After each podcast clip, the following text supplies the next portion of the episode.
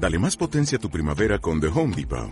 Obtén una potencia similar a la de la gasolina para poder recortar y soplar con el sistema OnePlus de 18 voltios de Ryobi desde solo 89 dólares. Potencia para podar un tercio de un acre con una carga.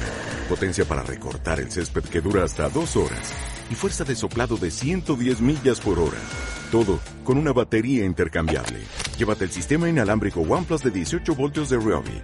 Solo en The Home Depot. Haces más. Logras más. Muy buenas tardes, espectadores y amigos del termómetro, ¿cómo estáis? Las 13 horas, eh, casi 3 minutos, 12 y 3 minutos en la comunidad canaria. Afrontamos ya este último termómetro de la semana, jueves 14 de octubre. España camina hacia la ruina. Esto no es una butad, esto no es una exageración, esto no es un titular descontextualizado de Pablo Casado por ser, eh, por ir, por acudir al último líder político que lo ha denunciado hace unos días en la portada del diario El Mundo, en una entrevista en el diario El Mundo. Es la realidad, es lo que toca a la gente, es lo tangible.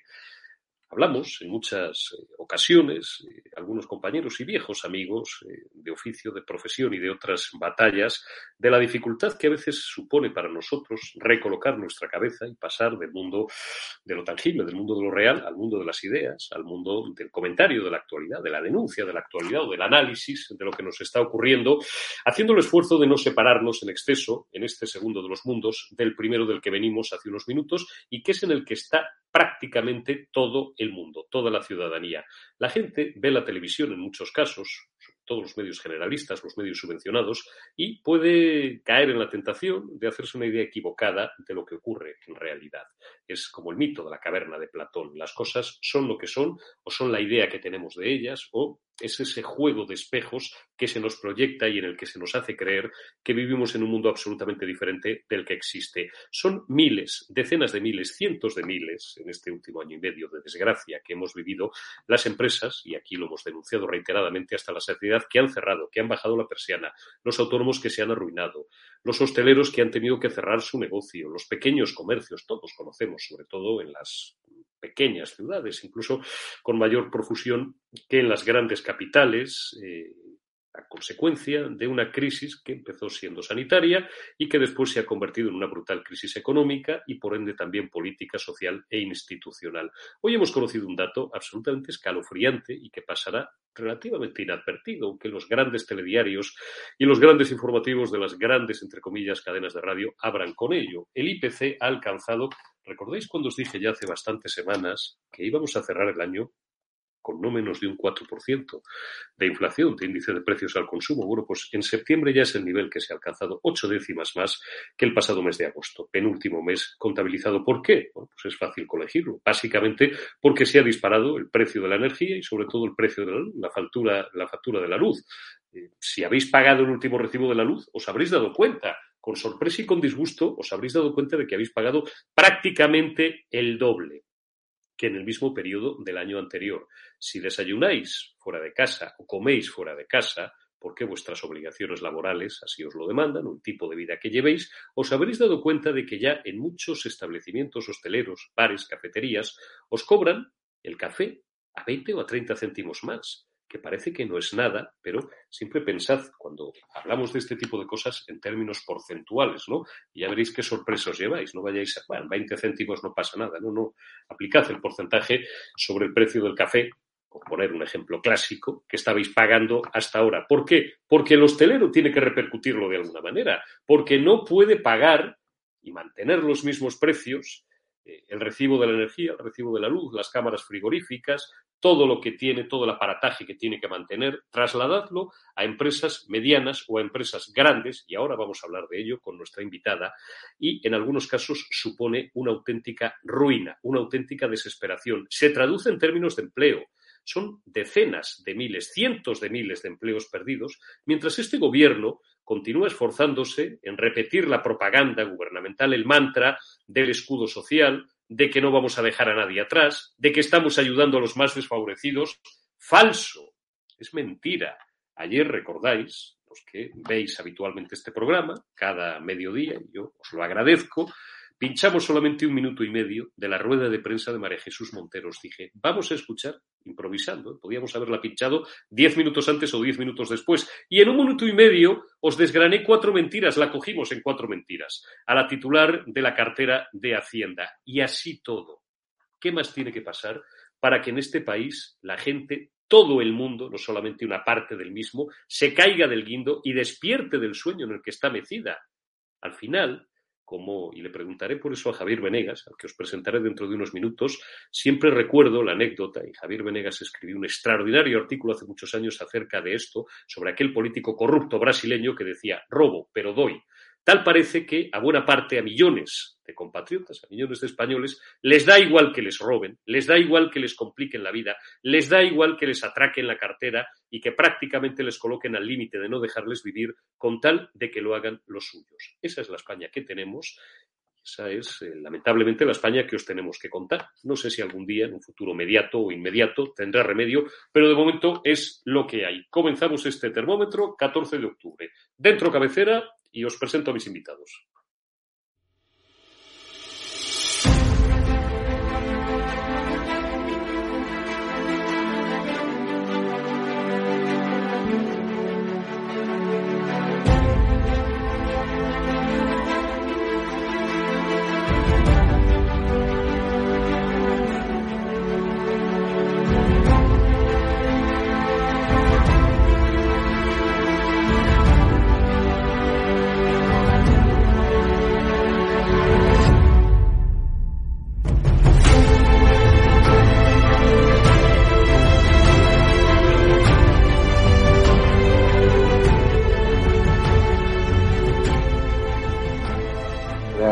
¿Usted condena que la vicepresidenta de la Generalitat Valenciana, Mónica Oltra, y compañera de partido, ocultase pruebas del abuso durante meses que sufrió una menor y por el hecho por los cuales fue condenado su exmarido, por aquel entonces marido, y que también se fabricase un informe parajudicial para desacreditar a la víctima? Yo condeno que se den siempre informaciones falsas. Muchas gracias. Ha sido usted lo dice la Fiscalía, no lo digo eh, No, no. Sí, Gabriel, usted ha sido muy crítico eh, con la presencia de Sarkozy, un condenado en la convención del, Partido Popular. Ustedes también llevan condenados a sus actos independentistas. ¿Por qué ese doble trato? le voy a responder lo mismo que le respondo a su compañero o empleado. Eh, con todo respeto hacia su persona, no participamos de burbujas mediáticas de la, de la ultraderecha. Pero preferiría que le preguntase tal vez la invitada que llevó a su programa y que dijo que había que matar a Vox o tal vez el diario Gara. ¿Sabe qué pasa, Javier Negre? Mm. Es que yo aquí aguanto a 52 diputados de Vox cada día. Aguantaron 53, pues me da, un palo terrible. Sí, ¿sabe usted a qué voto? Se nos acaba Bueno, arrancamos. Hoy hemos tenido la penúltima rufianada. Dentro de un ratito os la ofreceré para que os divirtáis, para que os divirtáis un rato. Don Javier Venegas, muy buenas tardes. ¿Cómo está usted? Muy buenas tardes, don Eurico. Encantado. Gracias por invitarme. No, gracias a ti, Javier Venegas, editor jefe de Disidencia. Gracias a ti una semana más por acompañarnos. Doña Salomé Pradas, que es eh, portavoz adjunta del Partido Popular en el Senado, senadora, por tanto, del Partido Popular por Castellón. Muy buenas tardes. ¿Cómo estás, Salomé? Muy buenas tardes, Eurico. Pues encantada de estar con vosotros y de, verdad agradecer todo el trabajo y la valentía que demostráis todos los días eh, haciendo frente, pues nada, a políticos como Rufián en el Congreso de Diputados o Valdoví. Me encanta que le hagáis frente a Valdoví y os invito a que vengáis también alguna vez al Senado. ¿eh? Bueno, pues eh, esa es una buena idea, Salomé.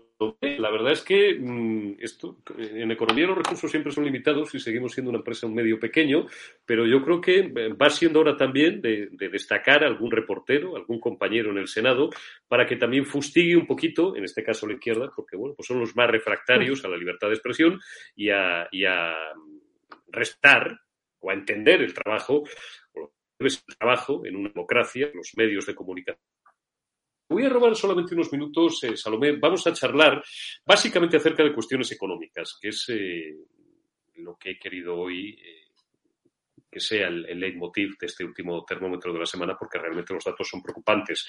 Ayer presentaba la ministra Hacienda, María Jesús Montero, en el Congreso de los Diputados, los presupuestos, bueno, pues que ahora pues, se tendrán que ir eh, viendo, tendrán que ir sometiéndose al trámite, al trámite de la Cámara Baja, después irán al Senado, volverán al Congreso.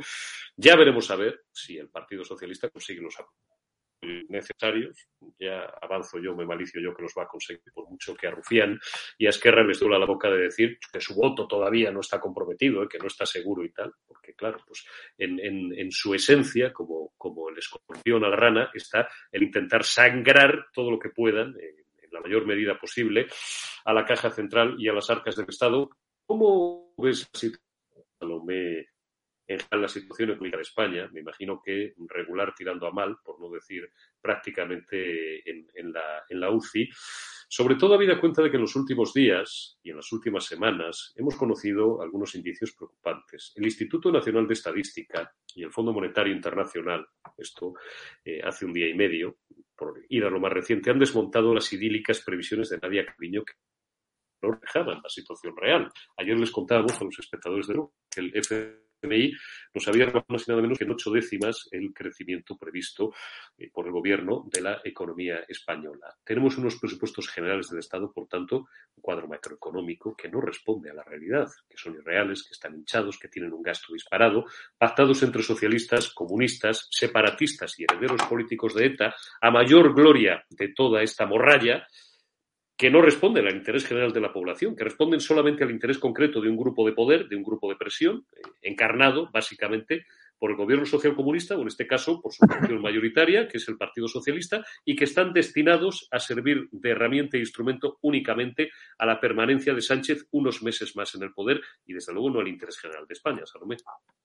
Bueno, pues Eurico, has descrito a la perfección la situación económica, la situación actual que sufrimos en España, algo que no quieren ver desde el Gobierno. Yo llevo varios plenos justamente debatiendo con la señora Calviño y bueno, ella no quiere asumir cuál es la realidad, ni ella ni el gobierno, evidentemente, de, de, Sánchez, no asumen cuál es la realidad y lo peor ya no es que no solo no la asumen, sino que manipulan datos para incluso elaborar los presupuestos generales del Estado, como tú bien has dicho, han incluso utilizado un dato falso, el del PIB, para el cuadro macroeconómico de los presupuestos generales del Estado. Esto es algo muy grave. Esto es no asumir la realidad y, por tanto, no van a poder eh, actuar, acometer medidas las necesarias para afrontar esta crisis económica que, bueno, lo que está abocando, como tú bien decías al inicio del programa, es a cierres de empresas, a despidos y hay que recordar que aún hay 229.000 españoles en ERTE, que hay 220.000 autónomos en cese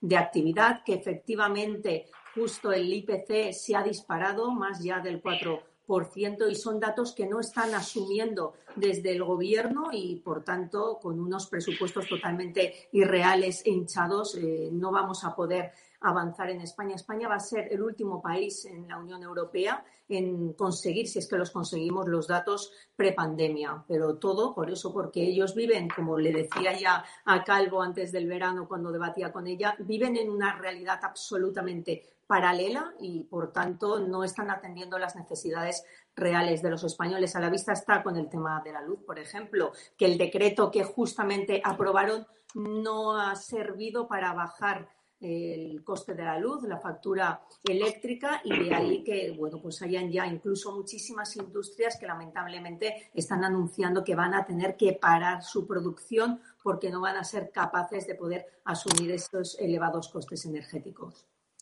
Me suele gustar ir de lo particular a lo general, Salomé, sin embargo, en esta entrevista lo estamos haciendo de manera contraria y, en este caso justificado. Has hablado de muchísimas industrias, son decenas, cientos de miles de empresas, de pequeñas empresas, de industrias familiares, eh, incluso industrias grandes, organizaciones no supranacionales, pero bueno, todo llegará de seguir así las cosas. Tú eres senadora por Castellón. Vamos a centrarnos en un ejemplo concreto. Me comentabas esta mañana, mientras preparábamos esta entrevista, la dramática situación, eh, pues en tu provincia, por ejemplo, en Castellón, que están sufriendo las azulejeras, una industria absolutamente emblemática para Castellón, para la comunidad valenciana y también para la economía, para el tejido económico de España, y que están teniendo, se han visto irrevisiblemente condenadas al cierre bueno, pues debido a este disparatado aumento de precios de la energía, tenemos por ahí unos, unos pantallazos, eh, Alberto, donde ilustran las informaciones de la prensa, sobre todo la prensa regional, de la prensa valenciana, de la prensa autonómica en, en, los últimos días y en las últimas semanas, que evidencian esta realidad que es terrible. No sé cuántos miles de puestos de trabajo se pueden ver afectados, pero bueno, insisto, hemos bajado lo particular. Podríamos hablar de muchos sectores, como aquí hemos hablado hasta la saciedad en este canal de la hostelería y de otros sectores que, por supuesto, merecían nuestra atención, pero el sector del azul azulejo, por ejemplo, que a lo mejor en otros puntos de España no es suficientemente bien conocido, es un buen ejemplo, es un buen paradigma de todo esto que estamos hablando.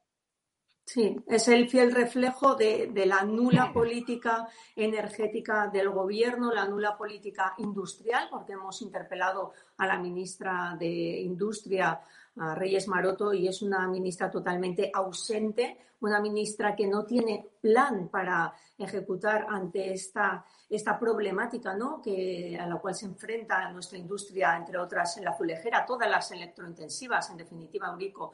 Y efectivamente en Castellón eh, van a empezar los cierres, van a empezar las paradas en las azulejeras y eso pues, va a conllevar despidos. Hay 25.000 familias castellonenses que dependen directamente de la industria del azulejo que se van a ver afectadas, que ya se están viendo afectadas por estos costes, altos costes energéticos que son inasumibles para la industria azulejera, porque la hace totalmente anticompetitiva. Eh, tenemos que tener en cuenta que ya hay otros países que, fabrican azulejos y que, bueno, pues eh, tienen unos costes energéticos y de localización mucho menores y, por tanto, eh, bueno, pues la industria azulejera es otra de las víctimas de, de esta ineptitud del gobierno de España que prefiere centrarse en cuestiones como las del pasado más que afrontar el presente y sobre todo tener en cuenta qué presente tenemos, aceptar cuál es la realidad para poder mm, ejercer eh, las medidas o aplicar las medidas necesarias para hacer frente a la misma. Pero bueno, si tenemos una ministra, la señora Calviño, que niega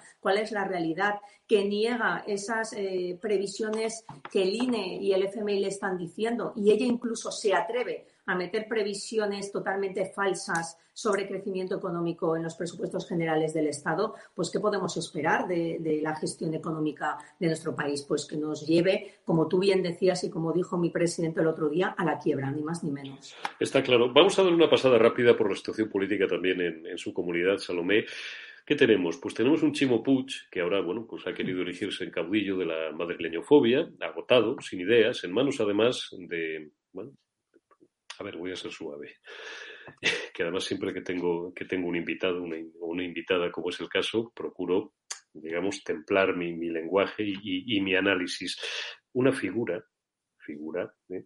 como Mónica Oltra, bueno, pues que en lo que está no es en el interés general de los valencianos, sino en fraguar alianzas neocomunistas, neocomunistas, no sé cómo calificarlas, con la señora Colau y con la señora Yolanda Díaz, la heredera del emérito Iglesias. Iglesias, ya sabéis que vamos a empezar a calificarle como el emérito de Podemos y no en el interés general de los valencianos y además acuciada por los escándalos sexuales de su marido, un Chimo Puig que por lo demás, insisto, se ha encastillado en la madrileñofobia para encubrir los gravísimos problemas de gestión que tiene su comunidad, agua, infraestructuras, etcétera.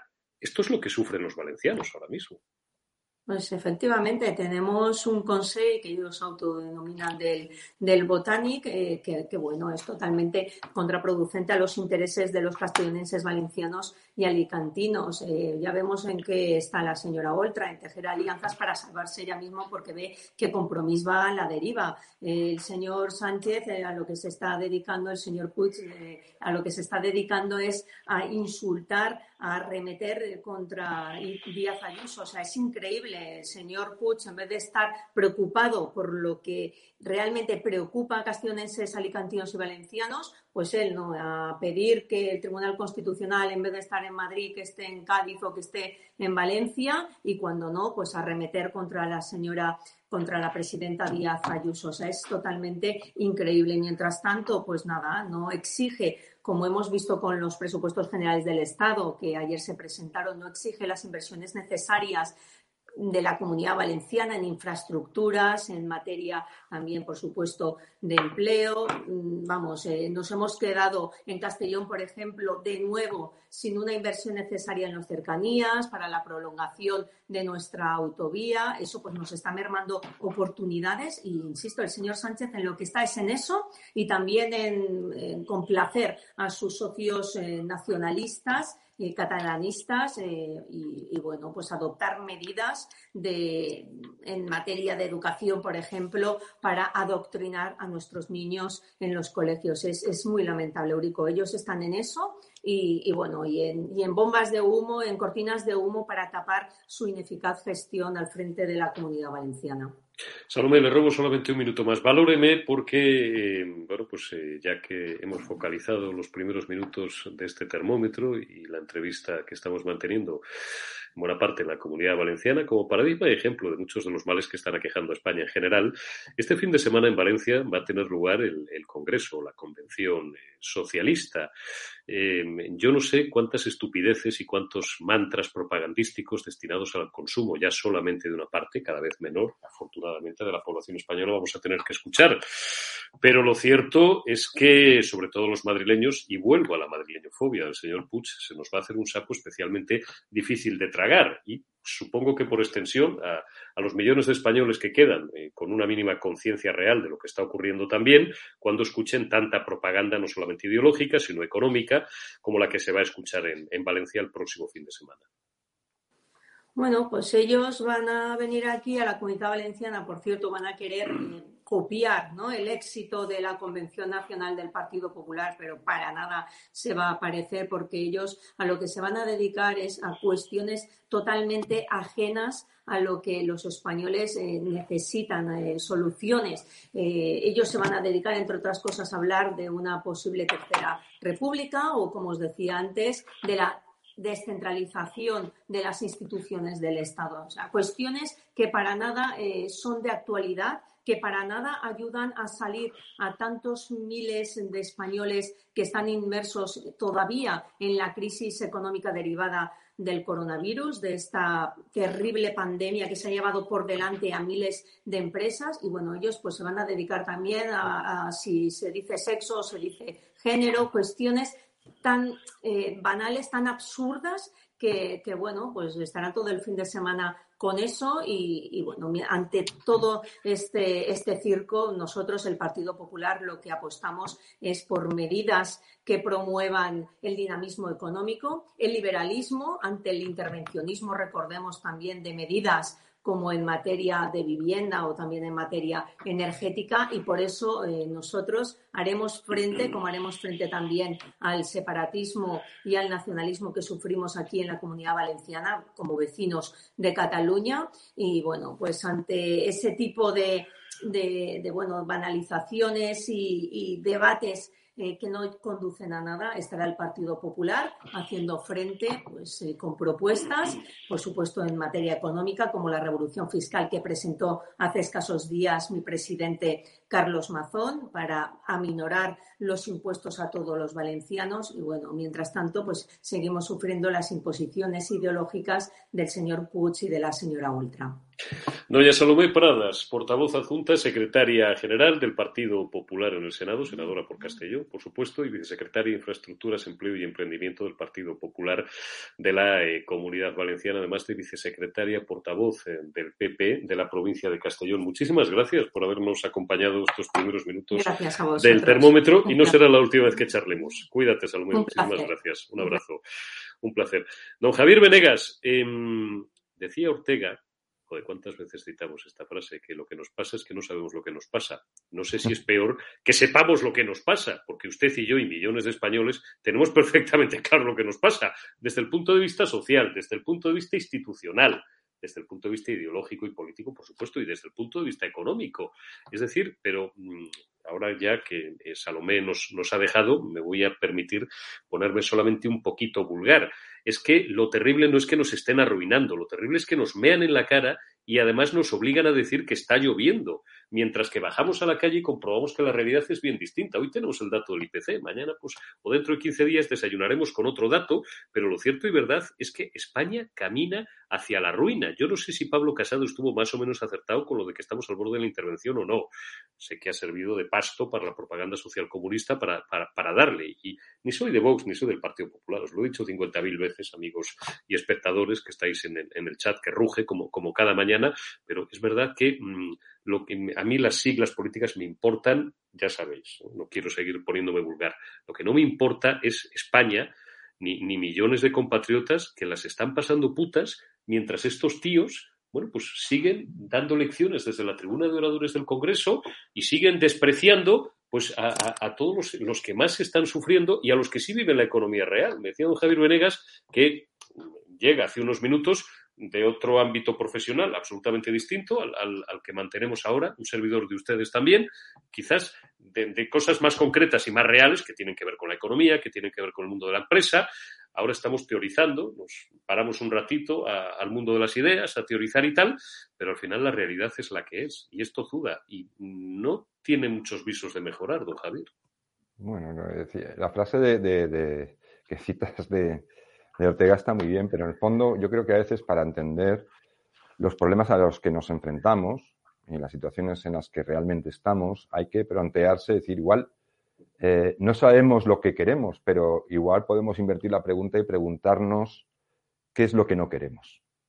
Entonces, igual ahí empiezan a salir algunas respuestas en las que muchas personas, sorprendentemente antagónicas, quizá en apariencia, eh, van a estar de acuerdo. Entonces, esta es la cuestión clave. Cuando afrontamos una situación como la que vemos que se despunta en el horizonte y que tampoco es nueva porque se ha ido fraguando a lo largo del tiempo, pues sabemos lo que no, lo que no queremos. Y lo que no queremos es, eh, pues bueno, que la política se entienda primero como, como parece que se entiende, como una, venta, eh, una propaganda constante y en vender eh, buenas intenciones que no sirven luego absolutamente de nada, o incluso peor, que esas buenas intenciones generan problemas añadidos o conflictos añadidos, pues eso es lo que no queremos. Lo que queremos es que las cosas se, ah, traten de la forma mm, mejor posible y las podamos afrontar con las mejores eh, posibilidades de salir bien librados de, del envite, ¿no? Y yo creo que habéis citado muchas cosas en, en, la conversación anterior y son muchísimas cosas, pero podemos ir eh, entendiendo algunas, ¿no? Es decir, lo primero que hay que entender es que la política, tal como se quiere vender al público, es mentira. Es decir, la política no resuelve problemas. La política no sirve para resolver problemas. La política, en todo caso, sirve para facilitar las cosas. Es decir, para que, facilitar las cosas a las personas, para que ellas, nosotros, podamos afrontar pues, las adversidades o lo que viene con mayores garantías de éxito. Si nos atan de pies y manos, ante lo que viene y encima nos generan eh, legislaciones y situaciones completamente locas, pues posiblemente no podamos salir bien librados porque es imposible, es imposible. Y esto, por ejemplo, está ocurriendo con el tema de la factura de la luz. Es algo que, no se fragua en dos días y que no solo es un problema, y esto no es por descargar a Sánchez de su responsabilidad, de su apatía y, tomar medidas precisamente equivocadas eh, o no hacer nada, sino simplemente entender que son problemas que nos trascienden.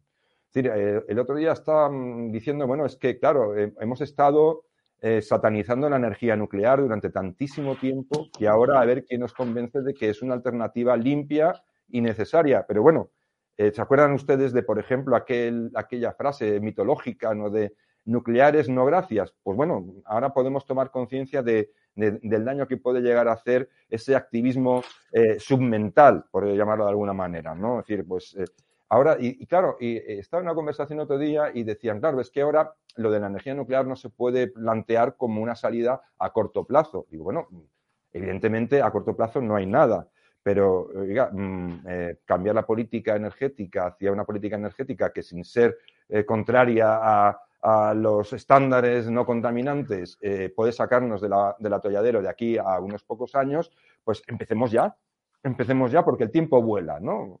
Entonces, no, no, eso como a corto plazo no va a funcionar, lo dejamos en el cajón también guardado, ¿no? Es decir, esto es, una, es un constante despropósito y esto nos está conduciendo a situaciones que no tienen solución.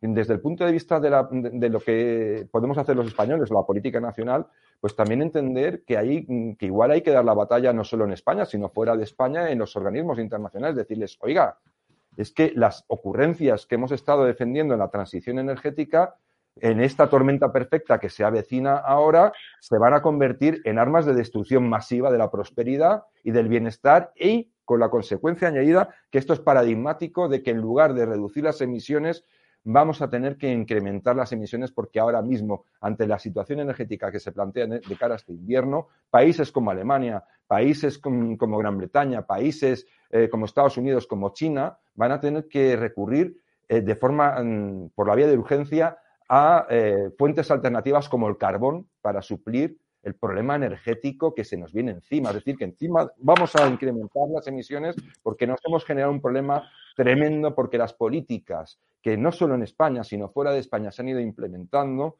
eh, están resultando ser contraproducentes a todos los niveles. Te pongo un ejemplo, en Alemania han gastado o vienen a gastar o están a punto de gastar medio billón de euros en conversión energética y esto hay que apuntarse en el debe de esa gran eh, política que es Angela Merkel. A la cual, por cierto, tenemos hoy en Cuacos de Yuste, monasterio que yo visité hace dos meses, maravilloso, eh, bueno, pues siendo recipendiaria del, premio Carlos V, es un premio que las élites se dan entre ellas, don Javier, perdona que te he cortado, continúa. sí, ellos se, se, doran la píldora mutuamente, ¿no? Pero mm. quiero decir que, hemos visto que esa planificación eh, para salvar el planeta en Alemania va a suponer un coste de medio billón de euros ¿Y, qué es el, cuál va a ser el resultado? Pues primero, eh, que se va a gastar una cantidad ingente de dinero en, un, resolver un problema que no se puede resolver de, forma planificada como ellos habían previsto. Y además, con el agravante de que Alemania queda a expensas del suministro de energía de terceros países que precisamente pues no parecen querer lo mejor para Europa, como por ejemplo Rusia, y con el agravante de que van a tener que recurrir por, vía, por la vía de emergencia a vías alternativas energéticas como el carbón de forma masiva para salir del atolladero. Es decir, que además de gastar ese dinero vamos a aumentar las emisiones. Entonces, mm, ¿esto qué es lo que quiere decir? Pues que quizá eh, Sánchez es una calamidad que nos ha caído encima eh, como, una propina ya eh, supina, que nos cae encima, pero que el problema es que hay que dar, hay que dar una batalla una batalla eh, no solo en España, sino fuera de España y a ver quién es el guapo, qué partido es el guapo que decide poner sobre la mesa, oiga, igual nos estamos equivocando, igual la forma de luchar contra este supuesto cambio climático no es este, este, tipo de planificaciones que hemos hecho, porque se nos ha juntado aquí la tormenta perfecta, el bloqueo de la pandemia, que ha supuesto un daño logístico tremendo, una caída de la demanda brutal y de repente un repunto de la demanda también brutal con unos cuellos de botella que a ver cómo los solventamos ahora, junto con, lógicamente, lo que viene ahora, la escasez de materias primas, la escasez, la escasez de, suministros, problemas para fletar barcos que, provean de lo, bueno, el comercio está completamente ahora mismo al borde de, digamos, no al borde, no voy a ser catastrófico, pero sí muy, muy colapsado. decir, y que da lugar además a una inflación galopante, como es lógico, ¿no?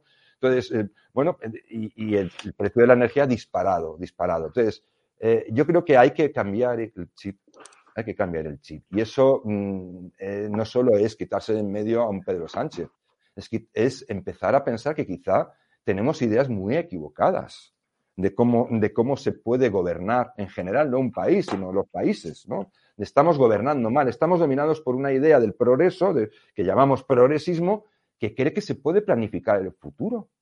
Y nos estamos dando cuenta una y otra vez que el futuro es impredecible, que ocurren cosas que nos alteran completamente los planes y los planes se van a tomar viento.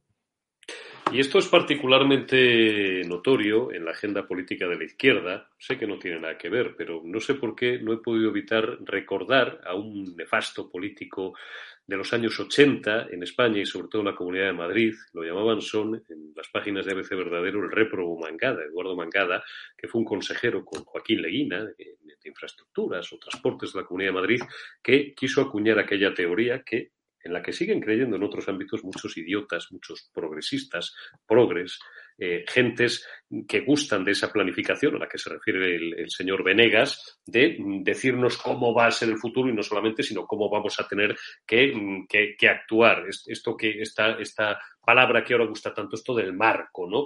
El marco en el que nos vamos a tener que mover y tal. Decía el repruebo Mangada o acuñó aquella teoría del crecimiento cero.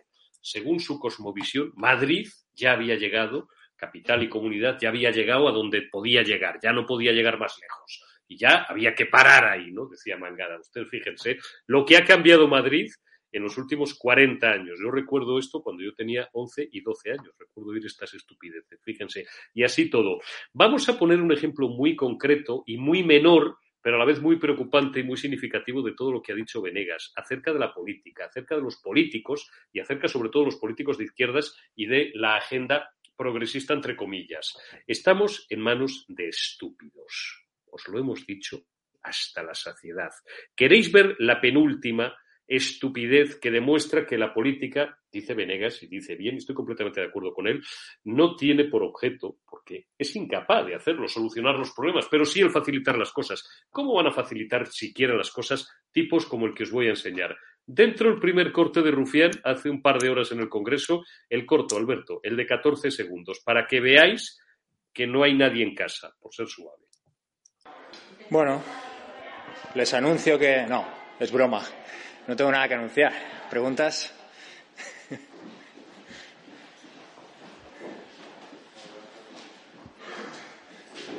Hola. Bueno, es, gracioso, se hace gracia a sí mismo. O sea, estamos en manos de idiotas. Vamos ya a un corte un poco más serio que tiene que ver, ya sé que nos repetimos demasiado, pero es que eh, si dejamos de hacerlo, nos ganan la batalla definitivamente. Nos ganan la batalla de las libertades, no siendo la menor de las cuales la libertad de expresión. Una semana más, bueno, pues un reportero, redactor, un periodista de estado de alarma, pregunta a Rufián acerca de algo muy concreto, por cierto, de unas palabras de las que pues él debería seguir siendo deudor, que pronunció hace algún tiempo, y esta es su respuesta. El compañero es Alejandro Cancho. ¿Qué tal, señor Rufián? Buenos días. Alejandro Cancho para ERATV.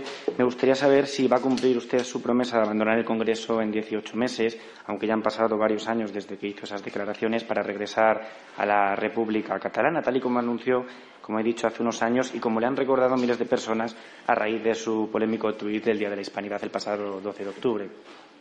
Gracias. A usted me deja anonadado. Realmente nunca nadie me había preguntado eso eh, no participamos de burbujas eh, mediáticas de la otra derecha. Muchas gracias. Si me permite.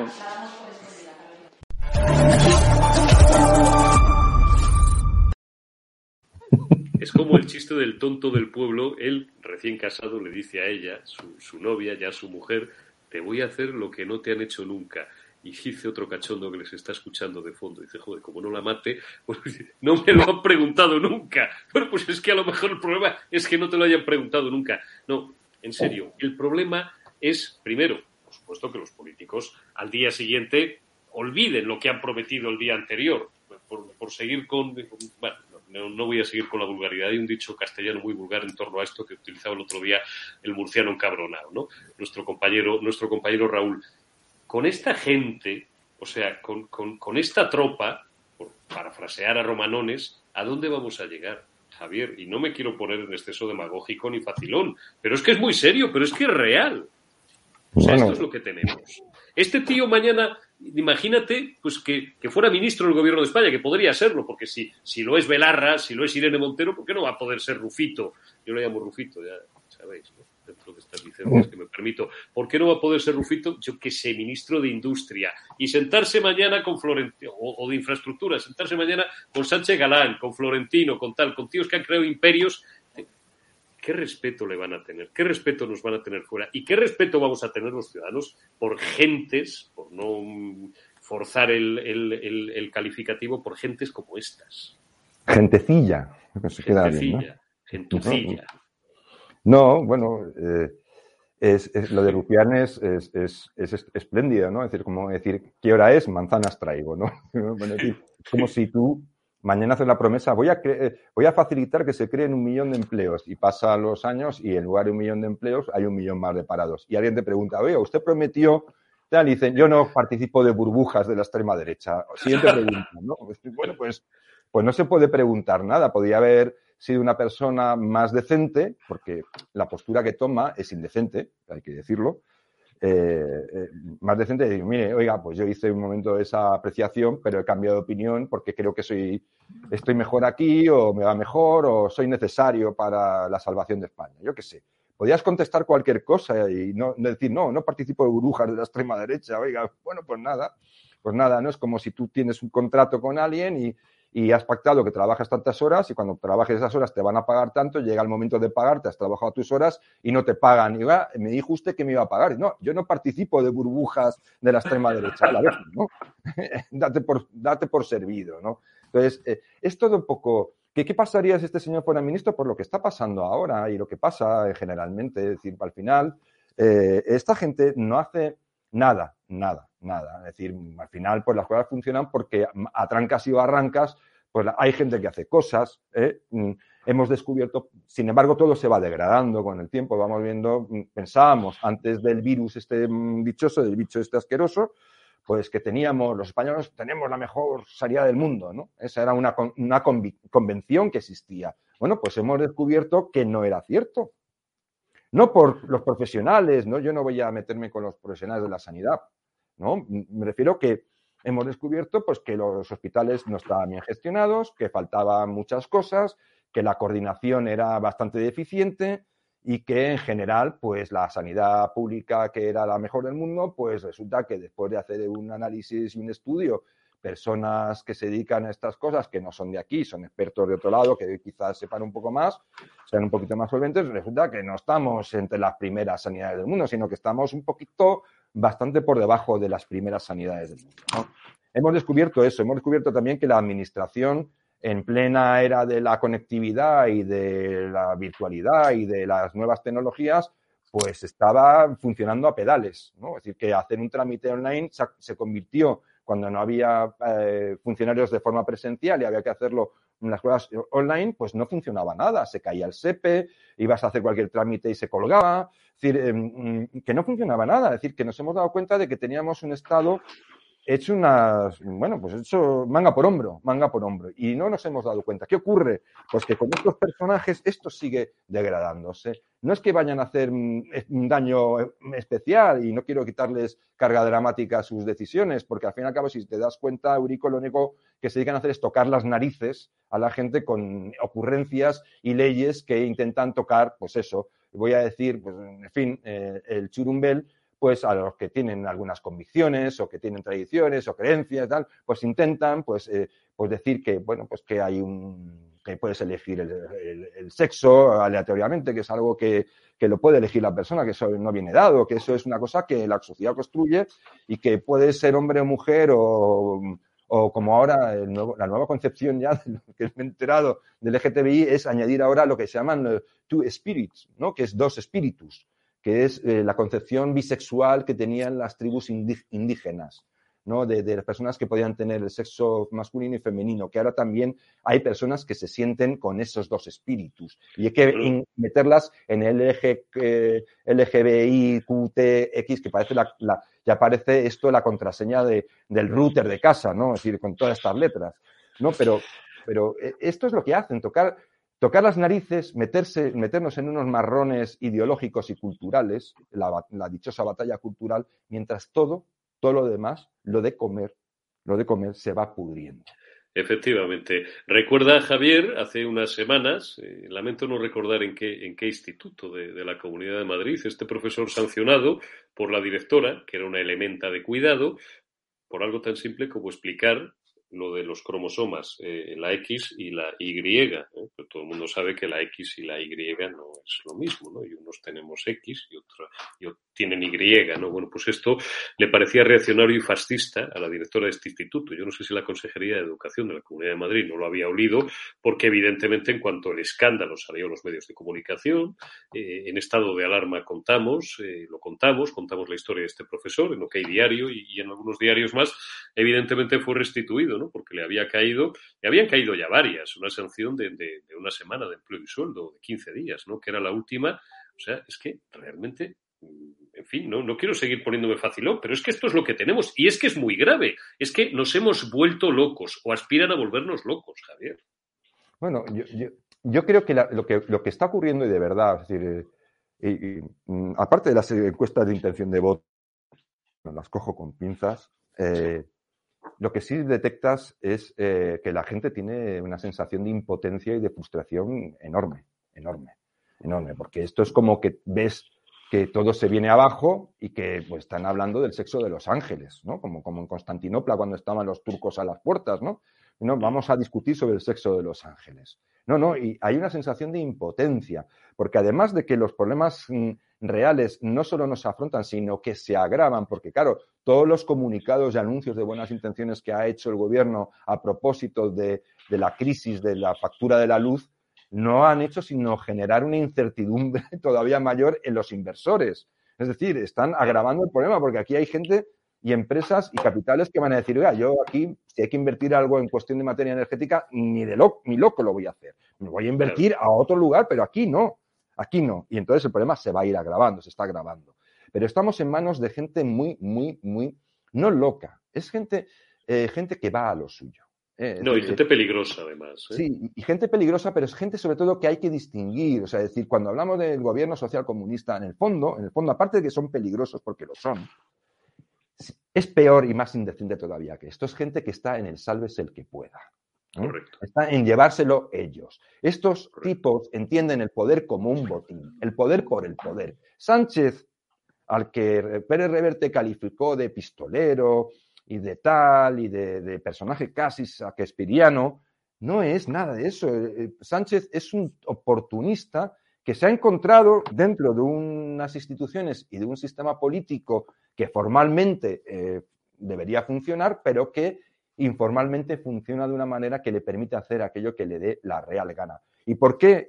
pongo un ejemplo, pongo un ejemplo de que esto es así. Oiga, que el, Tribunal Constitucional, ni más ni menos, ha dictado en contra, en contra de decisiones clave del gobierno durante la pandemia, ¿eh? Que es el cierre del Congreso y la privación de derechos fundamentales, ha dictado en contra ni más ni menos de las medidas del gobierno, es decir, que viene a decir que el gobierno ha hecho un mal uso de las leyes y se ha pasado por el forro cuestiones clave y fundamentales de la democracia y no pasa nada, Eurico. ¿Ha pasado algo? No, no pasa, no pasa absolutamente nada. ¿Un ser mitológico Sánchez? No, es un mono con un saco de bombas que puede ir con el saco de bombas haciendo lo que le da la gana porque sabe, sabe que no le pasa nada. ¿Eh? Y no le pasa nada. Y esto es lo que hay que cambiar. Esto es lo que hay que cambiar. Sí, pero tendríamos que hacerle una lobotomía pues a, buena parte, a millones, a millones de españoles que van a seguir votando a Sánchez, aunque sea el mal menor, aunque nos esté arruinando, aunque no estén completamente de acuerdo con todas sus excentricidades, pero insisto, lo seguirán votando a Sánchez. pero, Urico, permíteme ahí, permíteme ahí, si, me disculpas. sí, sí. Eh, a la gente, es decir, lo que no se puede hacer tampoco es convencer a la gente hablando del apocalipsis. Es decir, a mí me parece que hizo casado el juicio este de que vamos a la quiebra. Bueno, llevo advirtiendo mucho tiempo de, las, de, las, de la deriva de la deuda pública, de la deriva de muchísimas cosas que son signos muy, muy preocupantes. Pero claro, es decir, eh, mm, hablar del apocalipsis, hablar de Vótame a mí, porque si no es el apocalipsis, pudo haber funcionado cuando, cuando la gran recesión y Mariano Rajoy. Pero, pero ese tipo de argumentario no puede funcionar. Siempre puede funcionar una vez, pero no puede estar todo el rato diciendo que viene el lobo que viene el lobo porque al final nadie te cree. Nadie te mm. cree. Lo que necesitamos es que Casado eh, o que el que fuere haga un discurso propositivo. Es decir, oh, yo me acuerdo de, aquel milagro de Aznar, porque fue un milagro, pero estaban todos los medios en contra. ¿eh? Ojo, la inmensa mayoría de los medios estaban en contra de mm. aquel eh, sistema básico para intentar ganar las elecciones que fue programa, programa y programa. Es proponer alternativas. Proponer, no, no, no decir ya la gente sabe muy bien quién es Sánchez. Yo creo que ya el que no quiera verlo, ya es difícil que se, le saque de su error. Pero lo que hay que hacer es proponer alternativas, es decir, oiga, se puede hacer esto, se puede hacer esto otro y podríamos hacer esto otro. ¿Qué ocurre? Sinceramente, Eurico, que yo creo que la política moderna hoy en día, tal como se entiende, es refractaria al compromiso. Nadie quiere comprometerse a nada. Para luego llegar al poder, y tener un margen de maniobra de, bueno, pues no me voy a pillar los dedos porque así cuando llegue el momento haré aquello que más me convenga. Es decir, yo creo que eso es lo que el público sí detecta. Por eso no se decantan las encuestas, porque la gente no, hay gente que puede ser cerril, de acuerdo, pero hay otra mucha que no lo es y no acaba de decantarse porque dice, ¿qué me estás proponiendo? Porque yo tampoco sé si te voy a votar porque no sé exactamente cuál es tu alternativa. Y sobre todo porque no sé, no sé si voy a, si voy a confiar en ti, ¿no? No sé si tenemos que confiar en ti. Por ejemplo, hoy os deslizo otra noticia del día, que os lo venderán mañana en grandes titulares todos los diarios generalistas, sobre todo los de papel, los telediarios, esta tarde todas las radios, de que por fin el PSOE y el PP alcanzan un acuerdo para la renovación de los órganos constitucionales, que Cualquier periodista de un medio generalista hubiera abierto un informativo con ello.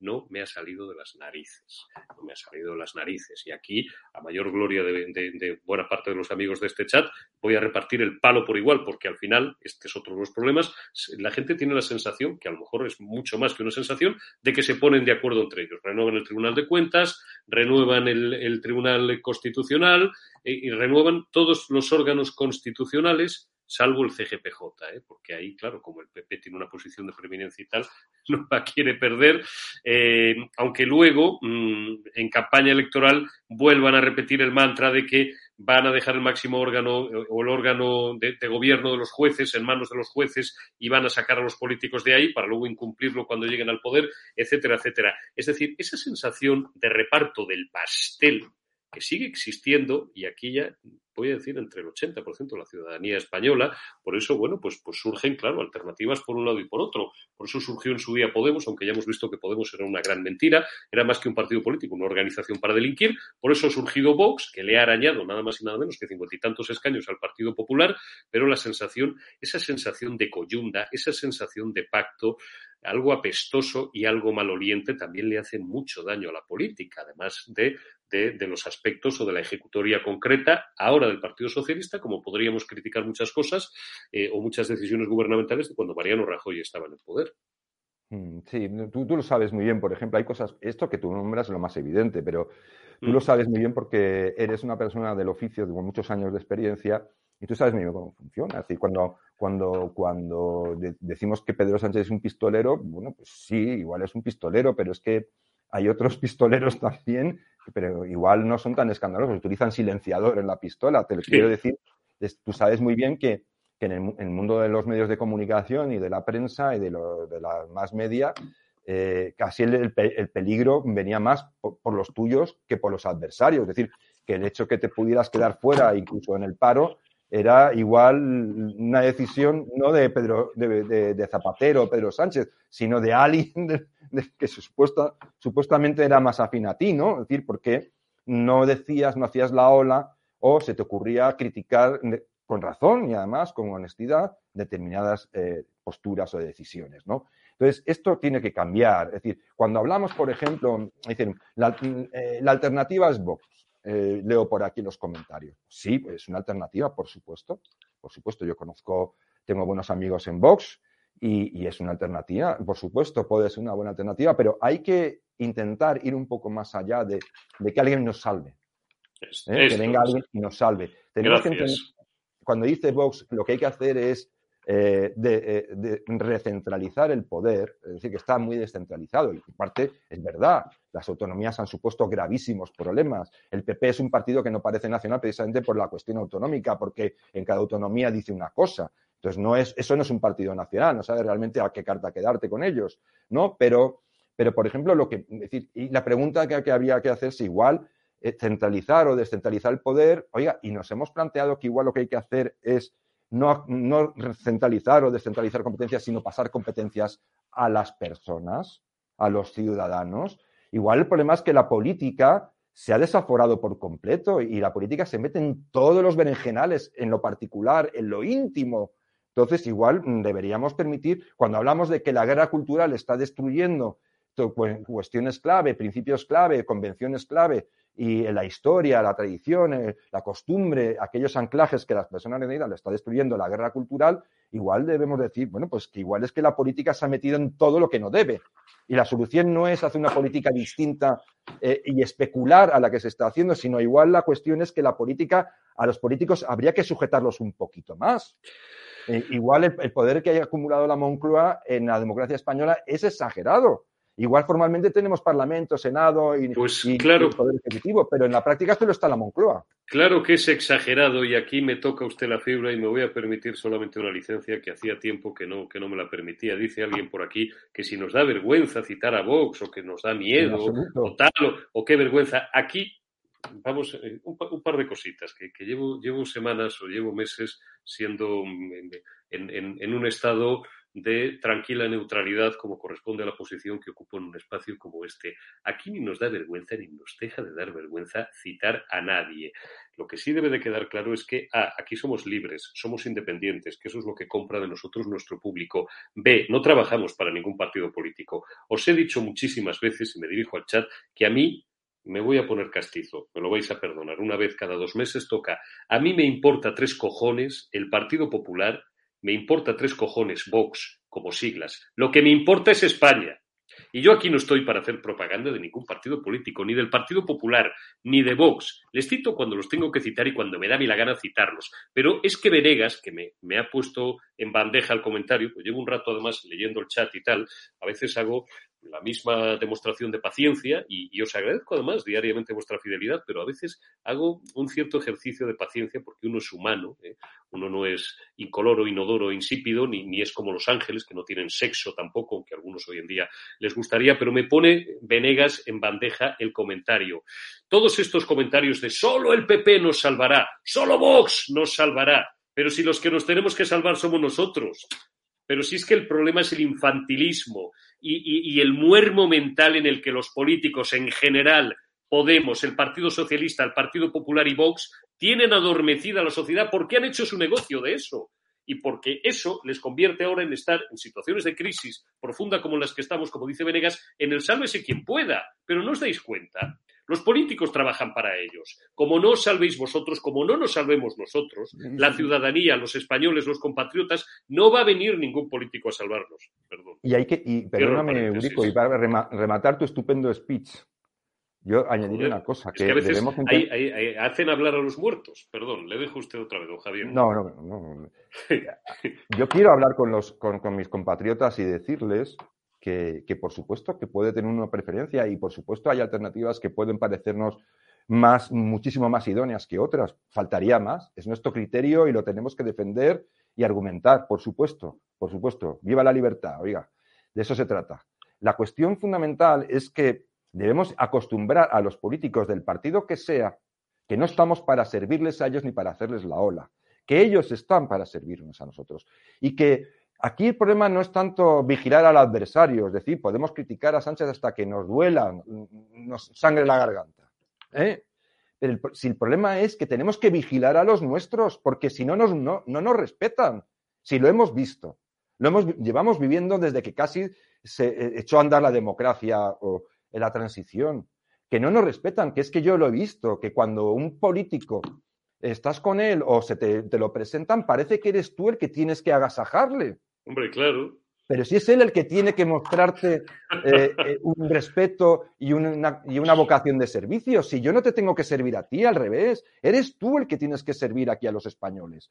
Entonces, si los que votamos a Vox o los que votan a Vox creen que hay que hacer la ola sí o sí y hay que ser acrítico porque es la único posible, solo queda Vox y solo esto, se van a equivocar si lo que tienen que hacer es coger a su Vox y a cualquiera o al que voten y decirle, ojo. al PP o al PSOE o a Ciudadanos, si es que queda alguno que vote pero te, pero te vigilo, que, sepas que te estoy vigilando. Porque tú estás para ser mí, no para que yo te lleven volandas al poder. Esto de que se habla normalmente en la política, de que si los votos del PP, que si los votos que son de tal, oiga, los votos no son de nadie. son nuestros. Los votos son de las personas, no pertenecen a ningún partido. Por eso el PP tuvo 11 millones de votos y en muy poco tiempo perdió casi 5 millones. ¿Por qué? Porque no eran del PP, eran de los votantes. ¿eh? Entonces, esto es lo que debemos interiorizar los españoles. Apoyar a nuestras opciones preferidas, por supuesto, por supuesto, pero ser muy vigilantes, porque si no hay sociedad civil al margen de los partidos, al final el, partidismo acaba repartiéndose el país a pachas. Yo creo que si no aprendemos esto lo llevamos muy mal.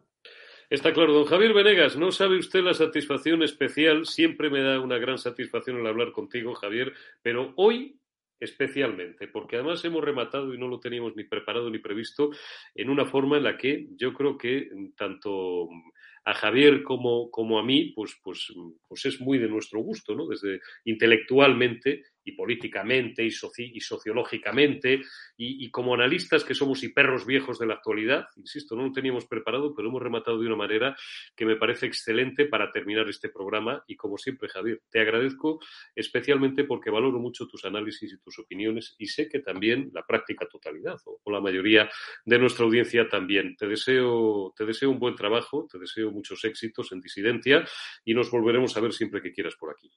Muchísimas gracias y que sepan los, tus espectadores que para mí tienen el máximo de los respetos. Lo que quiero es que ellos mismos, ellos mismos se, se, valoren, se valoren y se respeten al máximo. Por supuesto que sí, Javier. Muchísimas gracias y un fuerte abrazo, amigo. Cuídate mucho. Un saludo a todos. Gracias.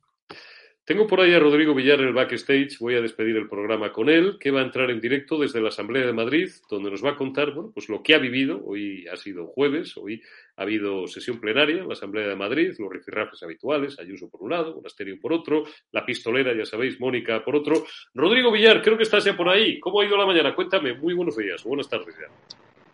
¿Qué tal, Eurico? ¿Cómo estás? Pues nada, llevamos aquí toda la mañana. En el Pleno de la Asamblea de Madrid hemos eh, podido hablar eh, con, con, Rocío Monasterio, eh, que le hemos hecho varias preguntas, la verdad es que muy interesantes, con, pues, con, con todas las políticas ¿no? que tienen que ver con, con Vox, con el Partido Popular, con, con lo que se está aplicando aquí en la Comunidad de Madrid.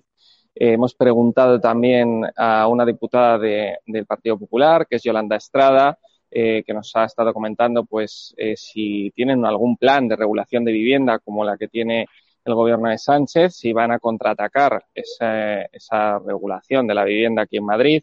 Hemos hablado también del bono cultural, ¿no? Nos han dicho pues que, que es una absoluta vergüenza eh, por bueno, también por parte de Rocío Monasterio, cuando la preguntamos, eh, eh, ha defendido a la prensa libre, porque eh, no sé si te has enterado, Eurico, pero yo esta mañana he estado preguntando a, los diferentes portavoces de los grupos parlamentarios aquí en la Comunidad de Madrid y la de Unidas Podemos directamente se ha escapado, me ha dejado con el micrófono en la mano, con el micrófono que te dan aquí en la Asamblea para poder preguntar han venido a recogerla cuando le he dicho que éramos de DATV y directamente se han ido, ¿no? Eh, huidos.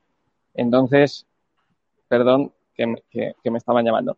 Eh, y entonces, algo, una vergüenza, ¿no? Una absoluta vergüenza. Se lo hemos preguntado también pues, a Rocío Monasterio, ¿no? ¿Qué opinaba de este mal gesto de, de Podemos? Y dice, bueno, pues que, que, lo de siempre, ¿no? Y que ellos desde Vox pues defienden la prensa libre, eh, medios independientes, ¿no? Que no estén comprados, que no estén subvencionados eh, y que no estén comprados, sobre todo por ningún partido político ni, ni por ninguna ideología.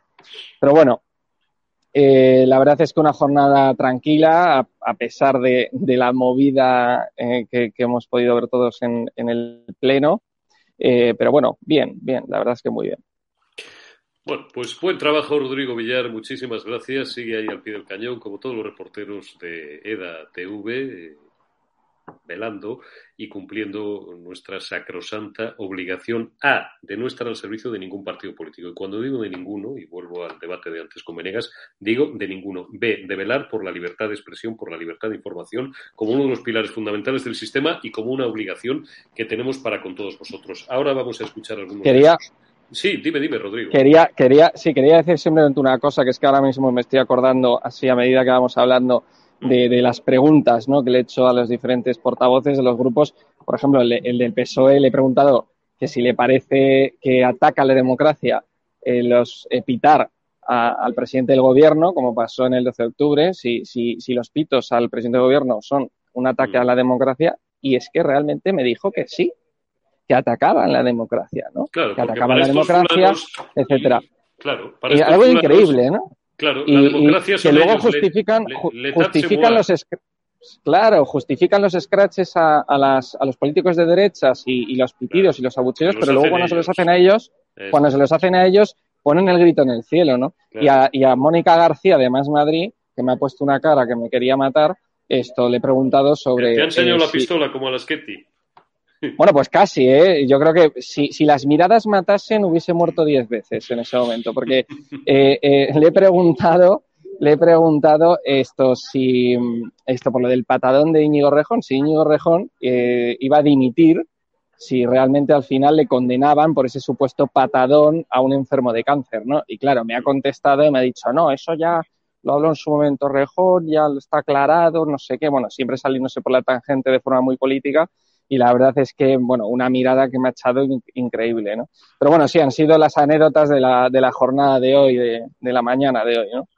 Está claro. Rodrigo Villar, gracias por tu trabajo como siempre. Mañana más y mejor, compañero, y la semana que viene mucho más y mucho mejor. Cuídate mucho y un fuerte abrazo. Gracias, Eurico. Un abrazo. Venga, vamos a terminar, nos quedan, estoy fuera de tiempo, pero bueno, hoy ya nos vamos a permitir la licencia por ser el último día, los que os queráis quedar unos minutos más. Voy, voy, ya que lo ha citado Rodrigo Villar, a poneros que es muy breve esa secuencia de la de Podemos escapando, de las preguntas de estado de alarma. Luego os voy a poner uno de los momentos cumbre de Ayuso esta mañana en el Pleno y voy a terminar eh, con vuestra Rocío Monasterio, bueno, vuestra Rocío Monasterio, la, de quien sea de Rocío Monasterio. Otros os gustará más Ayuso y a lo mejor a otros pues no os gusta ninguno, o como el caso de Venegas o, o el de un servidor de vosotros, ni nos gusta ni nos deja de gustar. Los políticos son empleados nuestros, os lo de corazón, nos parezca mal esto que os digo, ¿no? No creo que ninguno de vosotros, prácticamente ninguno de los que estáis en el chat, cobréis de un partido político. Los políticos son empleados nuestros, no lo olvidéis, no, no perdáis la perspectiva, no os dejéis liar.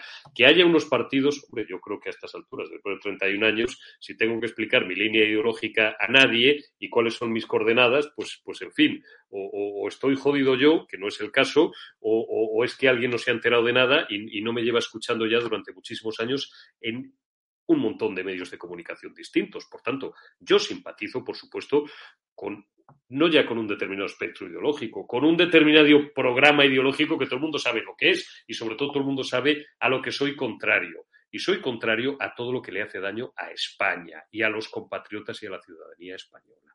Digo, ya termino las digresiones. Vamos a poner, eh, Alberto, primero la secuencia de la de Podemos escapando, echando patas, como diría un castizo ante la pregunta de Rodrigo Villar, de EDATV. Después escuchamos a Ayuso y cerramos con una entrevista de tres minutos que le ha hecho Rodrigo Villar a Rocío Monasterio. Vamos primero a la de Podemos. Eh, yo quería preguntar para EDATV eh, una, una pregunta rápida. ¿Perdone?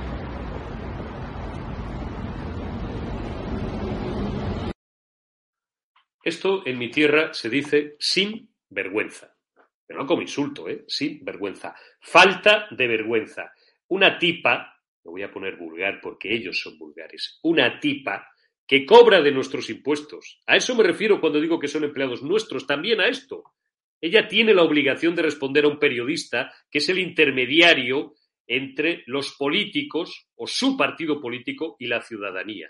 Y eso que hacen esta gente es una indignidad democrática, es nauseabundo y es una vergüenza, porque, insisto, cobra 5.500 pavos al mes para estar a las maduras y también para estar a las duras. Y en esto son expertos los señores de la izquierda, los señores socialistas, los señores de Podemos, los señores que acaudillan Madrid la pistolera, Mónica García, la que hace que le saque una pistola a Fernández Laschetti. Toda esta espuma del sistema toda esta espuma del sistema, debería pegarse una ducha todas las mañanas con agua caliente democrática antes de ir a la Asamblea Legislativa de una comunidad como es la Asamblea de Madrid o al Congreso de los Diputados. Vamos a escuchar como segundo momento interesante de la mañana parte de la intervención de Díaz Ayuso ya dentro del, salón plenario. Hemos pasado del lema de los independentistas de España nos roba, que era una farsa, a realmente robar a Madrid. ¿Eso es socialismo? Efectivamente, porque eso no es igualdad. Miren, Madrid aporta a la caja común de todos los españoles tres veces más que Cataluña y en los fondos va a recibir la mitad. Así que si usted quiere aquí hablar de Sánchez constantemente como hace para lavarle la cara a su jefe, le digo que yo tengo que estar aquí para defender los intereses de los madrileños, algo que esta izquierda ha dejado de hacer en 25 años. Y por eso están donde están. Bueno, pues esto, en fin, ¿qué queréis que os diga? Pues, pues Ayuso, en este aspecto, pues me parece que va ganando en, en, en pozo todas las semanas y cuando haya que criticar a Isabel Díaz Ayuso, vamos a criticar. Y el que piense lo contrario es que me conoce muy poco, pero bueno, hay gente que no me conoce todavía lo suficiente. Acabo de doblar la cincuentena y espero que me queden 20 o 25 años más todavía de oficio. Vamos a terminar con la entrevista, son tres minutos, ¿eh? si os queréis quedar eh, unos minutitos más, con la entrevista interesante que le hacía Rodrigo Villar hace un par de horas aproximadamente y ahora os la vamos a, a emitir, independientemente de que la podéis consultar también en nuestra plataforma, en EDATV, dentro de otros muchos virales que vamos subiendo a lo largo del día, pues también la entrevista de Rodrigo Villar con Rocío Monasterio, líder de Vox en Madrid. Con ella os dejo, bueno, después me despido de vosotros y terminamos el termómetro. Estamos aquí con Rocío Monasterio, que le vamos a hacer unas preguntas en la Asamblea de Madrid. ¿Qué tal, Rocío? ¿Cómo estás? Buenos días, muy bien, muchas gracias. ¿eh? Muchas gracias por atendernos. Encantada. Bueno, yo le quería hacer un, unas preguntas. Eh, la primera es, ¿entra dentro del planteamiento de Vox apoyar a la señora Ayuso para sacar adelante una ley antiocupación o medidas concretas para dar una mayor seguridad a los propietarios que quieren alquilar su vivienda? Bueno, la ley antiocupación, llevamos hablando mucho tiempo de eso, pero la principal ley que hay que cambiar para combatir a los ocupas es en el Congreso. Y la pregunta es, ¿el señor Casado va a apoyar nuestra ley antiocupación que, que ha presentado Vox? Y en la comunidad, por supuesto que sí, pero lo primero que tiene que hacer la comunidad es conseguir que las viviendas públicas de la Comunidad de Madrid, que controla la señora Díaz Ayuso, no estén ocupadas. Esa es la primera medida. Y desde luego apoyaremos todo lo que sean medidas antiocupación porque es una prioridad en Vox. Siguiendo con este tema, ¿cuál es su postura sobre la regulación de los alquileres de cara a poder evitar este tipo de situaciones sobre pues, la ocupación o el desamparo a los propietarios y para los inquilinos?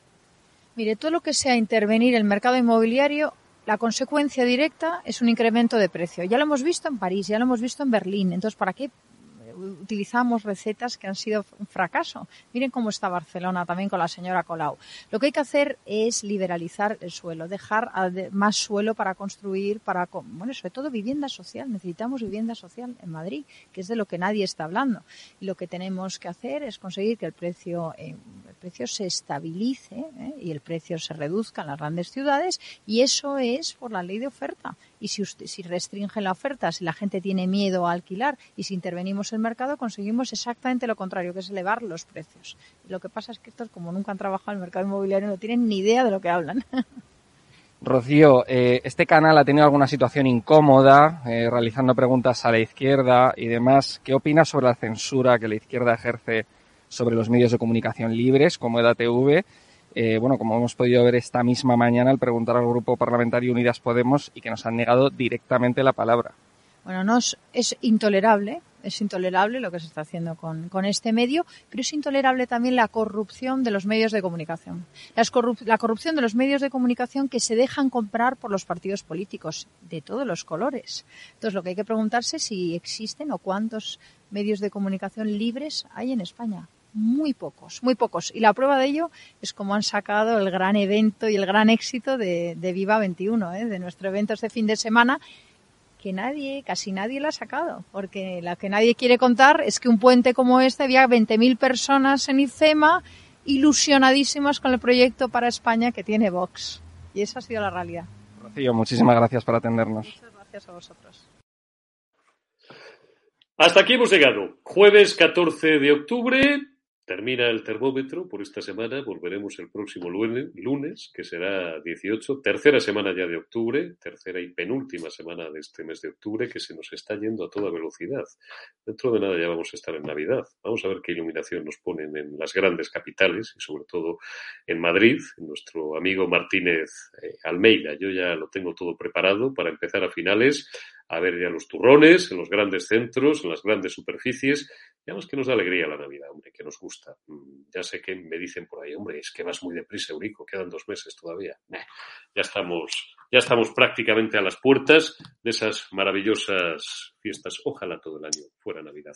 Gracias por haberme acompañado. El próximo lunes 18 volvemos con más actualidad, con el termómetro, con nuestros contertulios habituales y espero veros a todos ahí, aunque a veces nos enfademos, no es que nos enfademos, os queremos y os respetamos y además siempre os digo, sois nuestra fuerza, si nos falláis nos caemos y mm, igual que nosotros, oye, procuramos echar el resto haciendo los políticos las preguntas incómodas que nadie les hace, que nadie se atreve a hacer y que nosotros hacemos porque estáis cientos de miles de suscriptores y de, y de, y de espectadores detrás de nosotros, pues también nos da mucho orgullo y mucha satisfacción el tener esa sensación y esa obligación, sobre todo sacrosanta, de trabajar cada día para vosotros.